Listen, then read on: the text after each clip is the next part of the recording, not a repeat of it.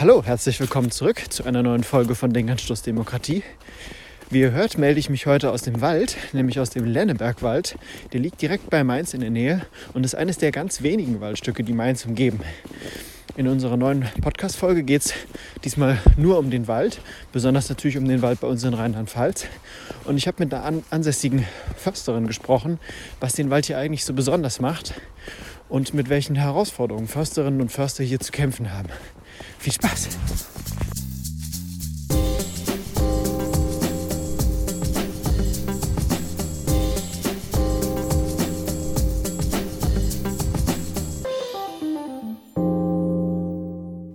Okay, okay, jetzt erstmal ein bisschen langsam.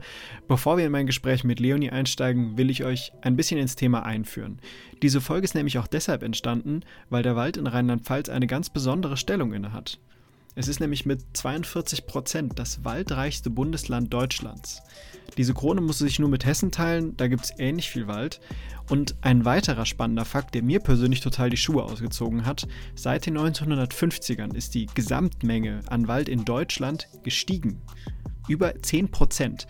In Zahlen haben wir damit volle 14.500 Quadratkilometer an Wald gewonnen. Und ihr merkt, ich spreche hier nicht von Hektar, sondern von Kilometern im Quadrat. Wow. Ihr merkt schon, ich bin ziemlich begeistert von dem Thema. Das hängt aber nicht nur mit den schieren Zahlen zusammen, über die wir reden. Försterinnen und Förster tun nämlich sehr viel mehr, als nur den Wald zu pflegen und ihn nutzbar zu machen. Sie müssen gleichzeitig mit sehr vielen verschiedenen Aspekten jonglieren und sie aufeinander abstimmen können. Das hat mich bei meiner Recherche ziemlich fasziniert. Dabei geht es nicht nur um die Verbindung Wald zu Mensch, auch das Klima, Tiere, Wirtschaftlichkeit, Straßen, Jagd und noch viel, viel mehr spielen eine große Rolle. Genau wie ganz normale Spaziergänger, die Ende Januar einen Abhang im Lennebergwald hochlaufen, so wie ich gerade. Aber bevor ich euch noch mehr von der Folge verrate, geht's jetzt gleich los.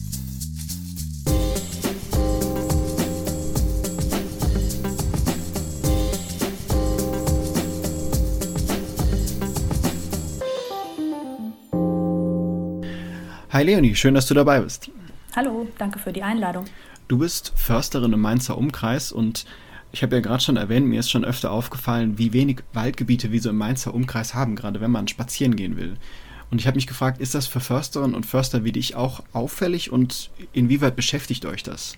Ja, klar. Also wir Rheinhessen-Förster sind eigentlich in einem ganz besonderen Waldgebiet äh, oder eben nicht Waldgebiet, weil in Rheinland-Pfalz haben wir ähm, über 40 Prozent Wald und in Rheinhessen nur knapp über vier. Also wir haben echt nur kleine Waldinseln, die wir betreuen. 4 Prozent. Das ist wirklich ganz schön wenig. Wir haben gerade vorher auch schon gesprochen. Du, du hast dann erzählt, dass ihr als Förster dann auch eigentlich Lust hättet, dann mehr Wald anzupflanzen, mehr Fläche zu bekommen, auf der ihr Wald machen könnt. Wie kann man sich das vorstellen? Weil ich, ich stelle mir das jetzt vor, Deutschland ist ja im Prinzip voll. Wo könnte man dann noch mehr Wald hinstellen? Meistens sind das landwirtschaftliche Flächen, die aufgegeben werden. Ähm, aber die sind natürlich in Rheinhessen auch ziemlich rar, weil wir ziemlich gute Böden haben. Und fast überall lohnt sich dann Weinbau oder Ackerbau oder Obstbau ziemlich gut. Und da hat natürlich keiner Lust, seinen guten Ackerboden herzugeben dafür, dass wir da Bäume drauf pflanzen. Also meistens sind das nur ganz kleine Flächen, die frei werden. Und das lohnt sich dann für uns als Forstamt nicht, da zu pflanzen, weil es dann rechtlich noch nicht mal ähm, die Waldeigenschaft hätte. Mhm. Also es würde dann als Feldgehölz gelten und nicht als Wald. Wird das dann auch so wirtschaftlich abgewogen? So mit was können wir jetzt wirtschaftlich mehr verdienen? Mit, mit Wein oder mit Wald? Weil Wald ist ja auch Finanzprodukt. Ja klar, also ich meine, an letzter Stelle hängt es auch dann am Besitzer vom Land und der Besitzer ist meistens dann ein Landwirt und der überlegt sich das dann halt.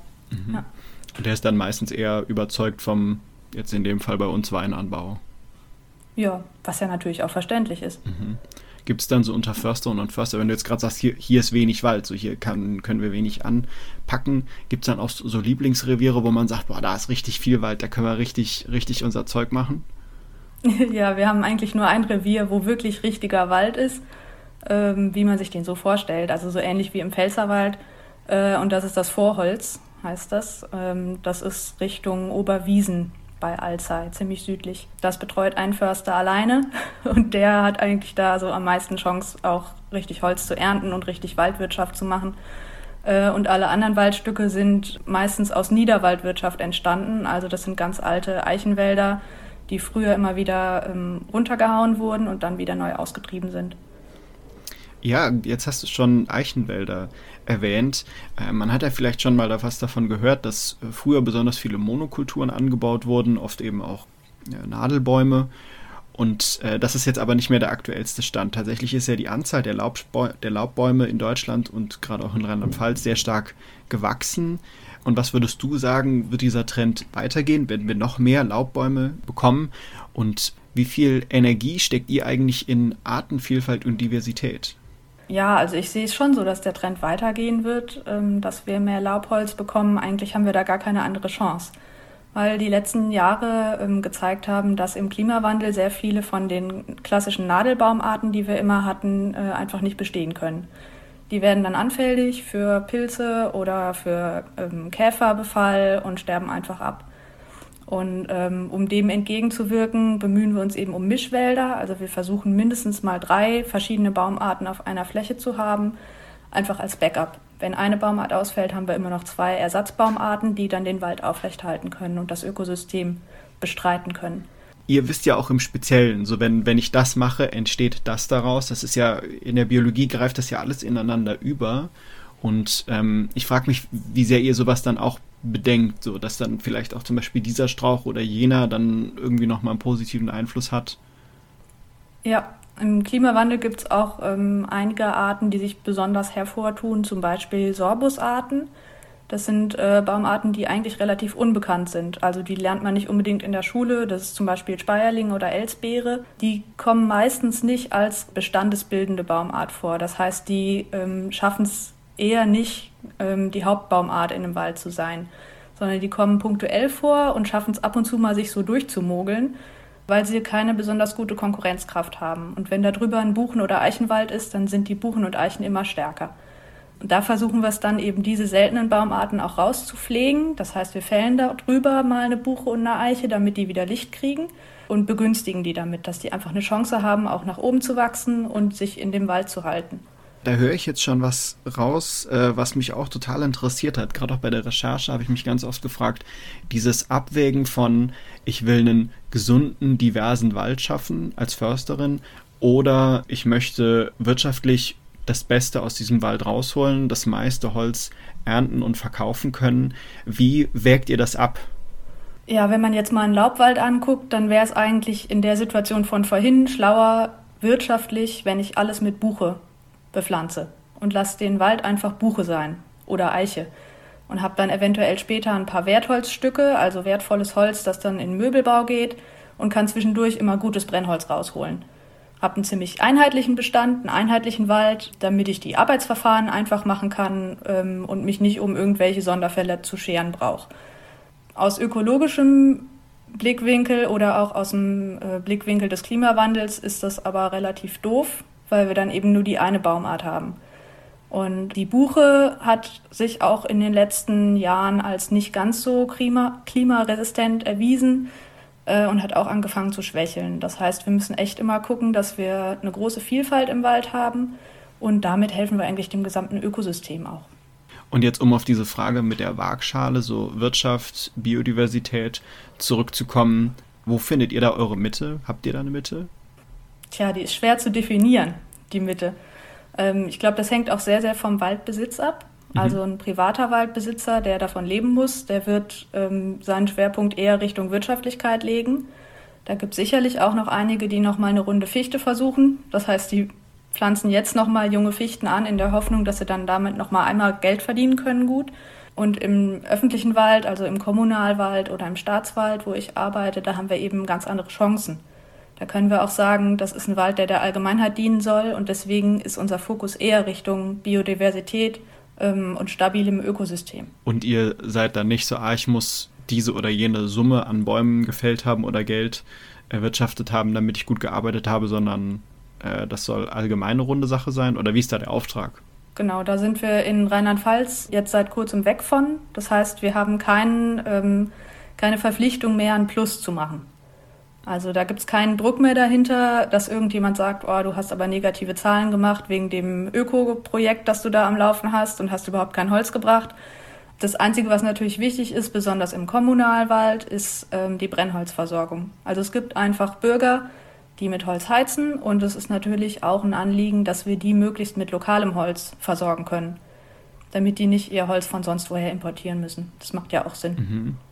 Was, glaube ich, auch viele Leute äh, beim Thema Forstamt äh, vergessen oder gerade bei äh, Waldbewirtschaften vergessen, ist doch auch, dass äh, wenn man jetzt zum Beispiel einen bestimmten Baum sät und pflanzt, dass das ja Jahrzehnte braucht, bis da irgendwas dadurch entsteht. Also Försterinnen und Förster und auch Leute, die ihren eigenen Wald haben, die planen ja über Jahrzehnte im Voraus und müssen dann versuchen, so das Idealste dadurch rauszuholen. Das ist doch ganz schön schwierig, oder?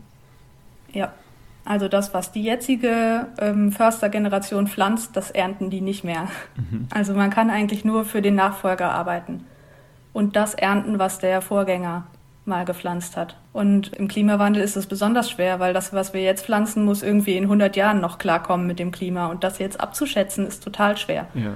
Wir merken jetzt schon, dass das, was äh, vor 60, 70 Jahren gepflanzt wurde als Versuch, teilweise ein Flop ist. Das zeigt sich aber eben erst jetzt. Mhm beschwert ihr euch dann auch so regelmäßig über den, den Vorgänger? Mensch, was hat der wieder da angerichtet? Fällt der Satz öfter? Eigentlich äh, eher selten, weil ähm, meistens hat das irgendwie einen Grund gehabt, wie der Vorgänger entschieden hat. Also man hat ja Sachen ausprobiert, genauso wie wir jetzt Sachen ausprobieren. Oder sogar auch die Fichtenmonokulturen, äh, die nach dem Zweiten Weltkrieg gepflanzt wurden. Das hat auch seinen Sinn gehabt. Also in der Zeit haben die Leute einfach dringend Bauholz gebraucht. Das mhm. musste her. Ähm, es gab viel Entwaldung, auch durch Reparationszahlungen. Äh, und dann musste man schnell wieder irgendwie einen Wald hinkriegen. Und das ging am besten mit Nadelhölzern, weil die schnell wachsen. Du hast jetzt das Wort Klimawandel schon öfter in den Mund genommen. Das wird jetzt auch so ein Hauptthema von der, von der Folge sein. Ich habe da ganz viel zu gelesen, was ich sehr spannend fand und bin da äh, interessiert, was du dazu sagen wirst. Wie, wie ist das denn jetzt nochmal lokal hier in Rheinland-Pfalz? Man hört, die Wälder werden immer trockener, das Risiko gerade, dass im Sommer große Brände entstehen, wird immer höher. Wie ist dieses Brandrisiko hier in Rheinland-Pfalz? Ähm, das ist ganz unterschiedlich je nach Region. Also es gibt ja Regionen, die einfach bei uns mehr Wasser abkriegen als andere. Und hier äh, bei mir in Rheinhessen ist es eben besonders heftig, weil wir sowieso einen sehr geringen Niederschlag haben und äh, sehr hohe Temperaturen. Und das ist bei uns dann natürlich nochmal verstärkt. Das heißt, ähm, wir gucken eigentlich regelmäßig nach dem Wald, ob irgendwo Anzeichen von einem Brand sind. Äh, ich habe einen Försterkollegen, der fährt wirklich auch am Wochenende mit dem Fahrrad durch den Wald und checkt, ob irgendjemand im Wald raucht oder ob irgendwo irgendwas vielleicht am Schwelen ist. Mhm. Genau. Wie ist da so die, die Statistik? Wie entsteht meistens das Feuer in einem Wald? Äh, am allermeisten ist es äh, menschliche Ursache. Also spontane Selbstentzündung ist sehr, sehr selten. Ähm, auch das, was viel genannt wird, äh, Glasscherben oder sowas, ist auch relativ selten, weil man da ja wirklich dann diesen perfekten Sonnenwinkel erwischen müsste und die perfekte Bedingung, dass da irgendwas wirklich ankokelt. Am allermeisten ist es, denke ich, Raucher, Fahrlässigkeit, aber auch sicher Leute, die irgendwie ein Lagerfeuerchen im Wald machen. Das hatte ich auch schon ein angekokeltes Zelt im Wald und daneben die Feuerstelle und ähm, ein Erdbrand, der sich da ausbreitet. Genau. Mhm. Also der Klimawandel scheint euch ja jetzt schon tagtäglich zu begleiten, wenn ich das jetzt richtig verstanden habe. Was ist denn da so das größte Thema? Äh, das größte Thema hier in Rheinhessen ist eigentlich, dass wir sogar Waldgebiete haben, die in Zukunft vielleicht gar kein Wald mehr sind in ganz Rheinland-Pfalz betrachtet ist es eher die Frage, wie kriegen wir die ähm, alten Fichtenwälder umgebaut zu Mischwäldern, vielfältigen Mischwäldern. Und in Rheinhessen ist eben dann noch dieses Extreme dazu, dass wir Standorte haben, die durch den Klimawandel so extrem werden, dass sich ein Wald da nicht mehr halten kann. Und das werden dann immer weniger Bäume oder? Ja, zum Beispiel im Lennebergwald, da sterben Bäume flächig ab. Und darunter wächst aber ziemlich dichter Grasbewuchs. Dazu ist es total trocken und wir haben einen Sandboden. Und ähm, dieser Sandboden hält noch weniger Wasser als zum Beispiel ein Lehmboden. Und das alles macht es uns extrem schwer, da wieder einen Wald zu pflanzen. Und dann gibt es einfach Stellen, wo so starke Buschvegetation aufkommt oder wo so äh, dichter Grasfilz ist, dass das einfach nicht mehr klappt. Und das wird dann in 100 Jahren kein Wald mehr sein? Oder wie ist das? Äh, das wird die natürliche Entwicklung dann zeigen. Es kann natürlich sein, dass sich das noch mal ein bisschen verbessert äh, durch eventuell viele Regenjahre, aber ich bezweifle es im Moment ehrlich gesagt. Und ansonsten wird das Buschland. Ah, das ist ja nett irgendwie, also du hast ja jetzt gerade natürliche Entwicklung gesagt. Aber also ihr greift ja ganz viel in diesen ein, in, diesen Vorgang, wie der Wald sich entwickelt. Also ich will jetzt nicht sagen, dass das schlimm ist oder so, sondern einfach, ihr greift ja ganz viel ein und, und du nennst es trotzdem natürlich.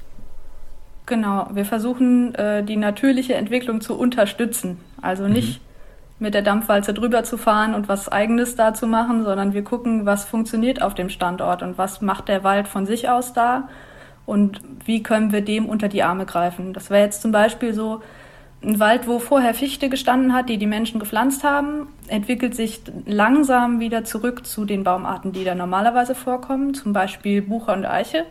Da wird aber auch immer noch Fichte mit dabei sein. Ähm, wenn wir jetzt sehen, die Buche und die Eiche, die tun sich total schwer. Da kommt überhaupt nichts an natürlicher Verjüngung, also jungen Pflanzen, sondern da kommt nur wieder ganz, ganz viel Fichte.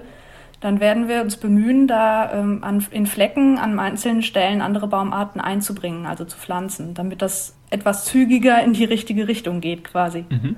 Jetzt so ein bisschen weiter gedacht, auch gerade zum Thema Klimawandel die Natürlichkeit von gestern, die ihr jetzt, wie du sagst, anstrebt, ist ja wahrscheinlich nicht so gut vorbereitet auf den Klimawandel. Also Natürlichkeit hilft ja nicht immer dabei, dass es dem, dem Wald besser geht, wenn der Klimawandel kommt.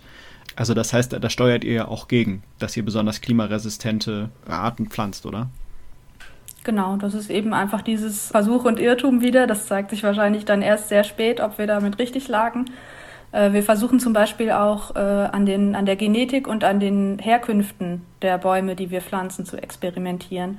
Also zum Beispiel, ähm, wenn wir die Eichenpflänzchen, die wir pflanzen, aus einer Gegend beziehen, in der es sowieso schon sehr trocken ist, wo die äh, Bäume sich lange genetisch daran anpassen konnten. Dann können wir davon ausgehen, dass die in der Pflanzregion auch besser damit zurechtkommen, als wenn wir die aus einem Gebiet holen, wo die ähm, Mutterbäume immer sehr, sehr viel Wasser hatten. Mhm. Gibt es dann auch so Klimahelden unter den Bäumen, wo er sagt, ey, der, der kann da richtig gut mit umgehen? Äh, Im Moment sieht die Eiche ziemlich gut aus. Also Eichen äh, schlagen sich bisher noch ziemlich gut durch. Die haben zwar auch so ihre Wehwehchen und ihre Krankheiten, die gab es aber auch schon immer. Und da ist bis jetzt nichts dabei, wo man sagt, oh, das ist jetzt ein Ausschlusskriterium und egal wie viele Eichen ich pflanze, die werden alle eingehen. Also im Moment ist die Eiche noch ganz gut dabei. Mhm. Okay, cool ich, also ich bin da jetzt vielleicht wahnsinnig uninformiert, aber ich hätte jetzt gedacht, dass die Eiche irgendwie langsamer wächst als andere Bäume. Stimmt das? Ja, das stimmt. Also so das schnellwüchsigste, was wir ähm, haben, äh, ist zum Beispiel die Douglasie, die kommt aus Nordamerika. Ist also keine heimische Baumart, ist ein Nadelbaum. Die liefert auch gutes Bauholz und wächst sehr, sehr schnell. Andere Nadelbaumarten sind auch meistens relativ schnell und bei den Laubbäumen ähm, ist die Eiche ziemlich langsam. Mhm. Ja, das genau. bringt mich noch zu einem anderen Punkt, den ich auch gelesen hatte, nämlich dass Wälder in Zukunft möglicherweise gar nicht so alt werden können, wie sie es jetzt aktuell sind. Dass Wälder immer jünger werden. Tja, das ist schwer, schwer abzuschätzen. Könnte schon sein, dass sich das in die Richtung entwickelt. Es könnte aber auch sein, dass Wälder einfach nicht mehr so hoch werden. Ähm, die Tendenz zeigt sich zum Beispiel auch in Buchenwäldern. Wir haben ziemlich viele Buchenwälder, die von oben her absterben. Das heißt, die obersten Äste werden dürr. Und das ist ein Indiz dafür, dass der Baum es in diesen äh, Trockenjahren einfach nicht mehr schafft, äh, das Wasser bis ganz nach oben zu transportieren. Da ist einfach nicht mehr genug, um bis ganz oben zu kommen. Ähm, jetzt ist die Theorie, dass junge Bäume einfach nicht mehr so hoch werden weil die schaffen es ja gar nicht mehr, da oben noch einen Ast draufzusetzen, sondern die werden dann vielleicht einfach nur 20 Meter hoch statt 30. Und das könnte auch äh, ein Trick sein, der Bäume einfach dann mit diesen veränderten Be Bedingungen klarzukommen. Das ist eine, noch ein anderer Punkt, den ich total toll finde irgendwie. Ich habe öfter auch gelesen, dass Bäume einfach verschiedene äh, verschieden sich anpassen an, an neue Situationen, an neue Gegebenheiten. Eben wie du schon gesagt hast, einfach weniger Wasser. Was sind denn da so die, die coolsten Tricks, so die Top 3 vielleicht? Oh, da muss ich kurz überlegen. Eigentlich so aktive Anpassungen von Bäumen, die sich dann verändern, gibt es gar nicht so viel. Höchstens jetzt Baumarten, die sich darauf angepasst haben. Also Oder jetzt hattest du was Spezielles jetzt im Kopf? Nee, ich, ich, weiß nicht, also was man immer liest, da kommen ja die wildesten Sachen immer raus und dann ist immer, wow, was, was sind Bäume eigentlich für, für Wesen? Ja, der, der Klassiker ist eigentlich, den Zuwachs zu verringern. Was aber auch ganz logisch ist. Also je weniger Wasser und je weniger ähm, Nährstoffe der Baum bekommt, desto weniger kann er eben auch in dem Jahr zuwachsen. Wenn man so eine Baumscheibe vor sich hat, dann sieht man ja, dass manche Jahrringe dicker sind und manche sind kürzer. Und das ist einfach wie so ein Buch, in dem man da lesen kann. Da kann man sehen, okay, vor zehn Jahren war da ein Trockenjahr und deswegen konnte der Baum nicht richtig wachsen. Das ist eigentlich so der Klassiker. Jetzt hast du vorhin auch schon den Besitz erwähnt, private Wälder, staatliche Wälder. Und was ich mich jetzt noch gefragt habe, Deutschland ist ja relativ dicht bewohnt. Wie stark ist dieser Einfluss dadurch, dass äh, wir eine sehr dichte Bevölkerung haben, die sehr starken Einfluss auf den Wald haben könnte, gerade hier in Deutschland? Äh, das ist ein gigantischer Einfluss. Also vorhin haben wir ja schon drüber gesprochen, Pflanzungen ähm, oder Neuaufforstungen äh, sind bei uns relativ schwierig, weil fast alle Flächen schon für irgendwas verplant sind oder schon belegt sind durch irgendwas. Dann kommt natürlich dazu, das ist besonders für wandernde Tierarten relevant, die Zerschneidung durch Straßen. Also wir haben auch sehr, sehr, sehr viele Straßen in Deutschland und jede Straße ist eigentlich eine Barriere für Tiere, die die mal überqueren möchten und zerschneidet eben dann auch so ein Ökosystem. Wenn sie zum Beispiel mitten durch den Wald durchgeht, dann ist das einmal eine Barriere, die quer durchgeht. Ja, und ansonsten, äh, es gibt ganz viele Bereiche, in denen man das einfach merkt. Angefangen von den vielen Waldbesuchern, das ist natürlich jetzt im Mainzer Raum besonders extrem. Wir haben sehr viele Leute und sehr wenig Wald. Also auch sehr viele Leute, die mit Hunden oder mit Familie im Wald unterwegs sind. Das ist für Tiere natürlich auch immer eine Störung. Die gewöhnen sich aber an sehr, sehr viel, also an mehr als man denkt. Meistens ist es dann so, dass zum Beispiel die Rehe einfach zehn Meter neben dem Weg in der Dickung stehen und man merkt es nicht. Äh, die wissen aber ganz genau, wo die Leute gerade unterwegs sind. Also die sind eigentlich den ganzen Tag dann wachsam und wissen genau, was da abgeht. Dann gibt es natürlich auch sehr, sehr viele Stakeholder äh, im Wald und sehr, sehr viele Interessen, die wir ähm, irgendwie erfüllen müssen. Also angefangen eben von den Brennholzkunden, die gerne ihr Holz haben möchten, über die Holzindustrie, die gerne ihr Holz haben möchte, dann äh, Jäger, die gerne jagen gehen möchten, ähm, die vielen Waldbesucher, die gerne einen schönen Spazierweg haben möchten, Mountainbiker, die gerne die beste Piste irgendwie haben möchten, die viel Spaß macht.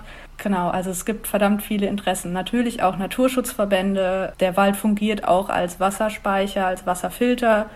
Äh, speichert CO2. Also da gibt es tausend verschiedene Punkte, die man irgendwie beachten muss. Hast du dir dann schon öfter so gedacht, Mensch, wäre ich mal Försterin in Schweden geworden? Nee, eigentlich nicht. Eigentlich finde ich es so ganz cool, dass eben so viele Leute Interesse auch am Wald haben. Und dass man da nicht so sein Süppchen kocht und äh, macht irgendeinen Mist und keiner sagt was. Eigentlich ist es schön, dass so viele Leute sich auch für den Wald interessieren. Mhm.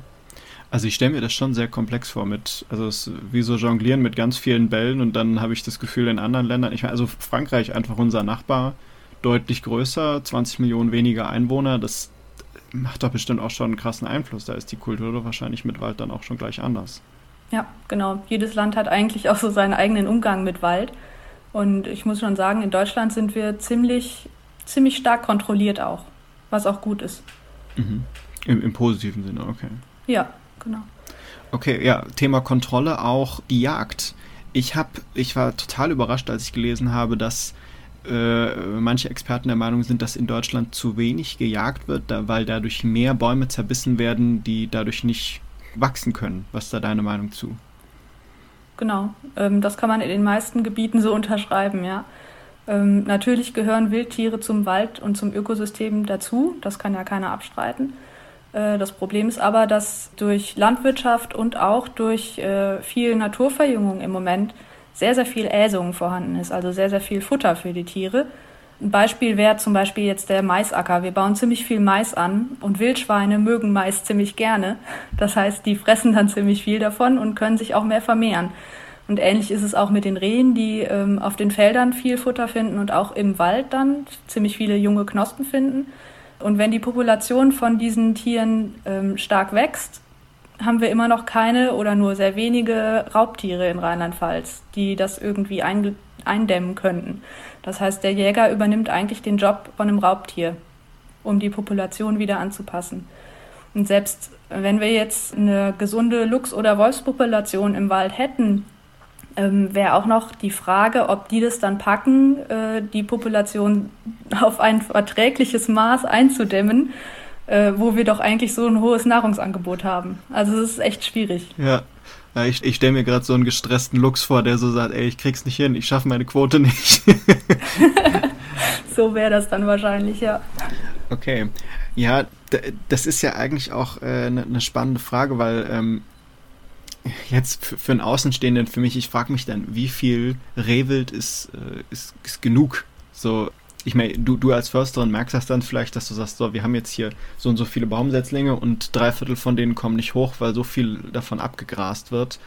Aber ist das dann so mit, mit Zahlen und Größe berechnet? Wie sind da Faktoren? Wie funktioniert das?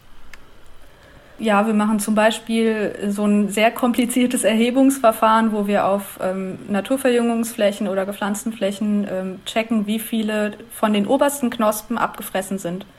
Und zwar dann jedes Jahr und checken dann, ähm, wie viele neue dazugekommen sind, die abgefressen wurden. Ähm, und daran kann man ganz gut abschätzen, ähm, wie viel Prozent von den jungen Bäumen durchkommen können bei der Wilddichte und wie viel dann da noch weg müsste. Äh, das klingt jetzt so ein bisschen harsch, aber es ist halt irgendwie der Versuch, das so ein bisschen wissenschaftlich zu machen. Und ansonsten, auch ohne dieses Verfahren, kann man ganz gut durch den Wald gehen und mal gucken, welche Baumarten sind denn hier vorhanden und welche Baumarten sind verbissen die Rehe fressen unterschiedliche Baumarten unterschiedlich gern. Mhm. Also es gibt so ein paar Pralinenbaumarten, die werden dann als erstes rausgepickt, genau. Und wenn man dann sieht, äh, okay, es sind jetzt nur diese wenigen Pralinenbaumarten verbissen, dann kann man noch damit leben und kann sagen, okay, alle anderen Baumarten sind noch in Ordnung. Dann müssen wir halt gucken, ob wir die anderen, ähm, die besonderen Baumarten irgendwie noch fördern und schützen vor dem Verbiss und dann kann das noch in Ordnung sein.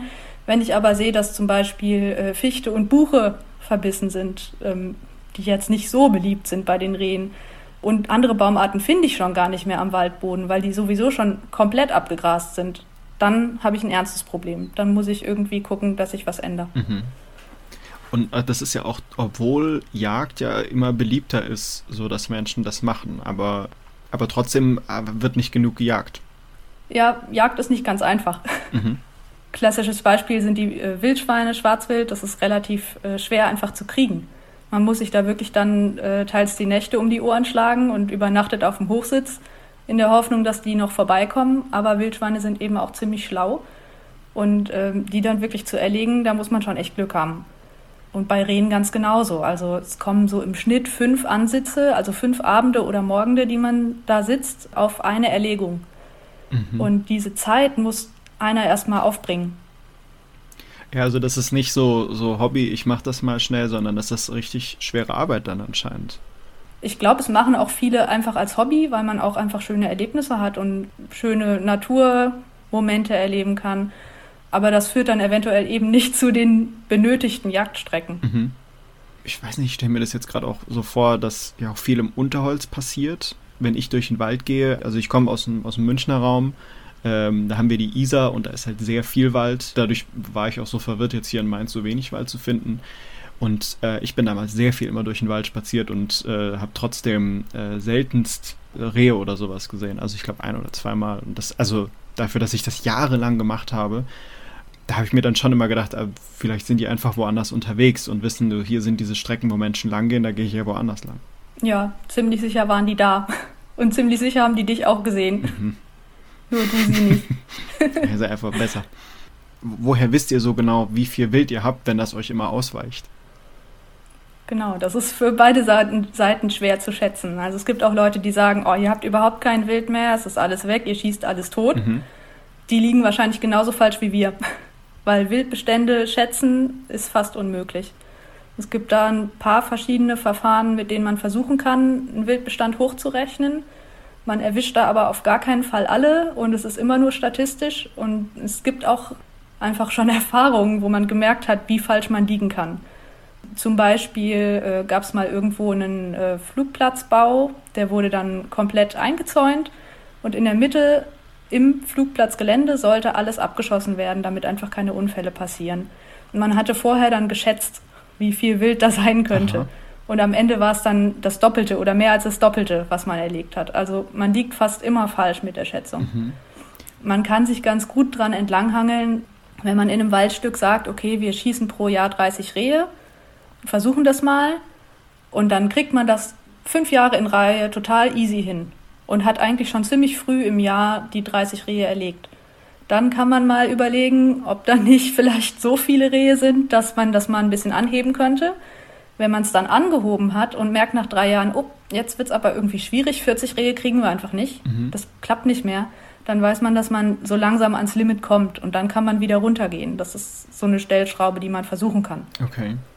Aber also ich meine mich zu erinnern, dass ich vor kurzem eine Grafik gesehen habe, was so den Wolfsbestand in Deutschland angeht. Und da war ziemlich genau aufgeführt, so hier in, hier in Deutschland, also gerade im Osten, gab es dann so und so viele Wolfspaare.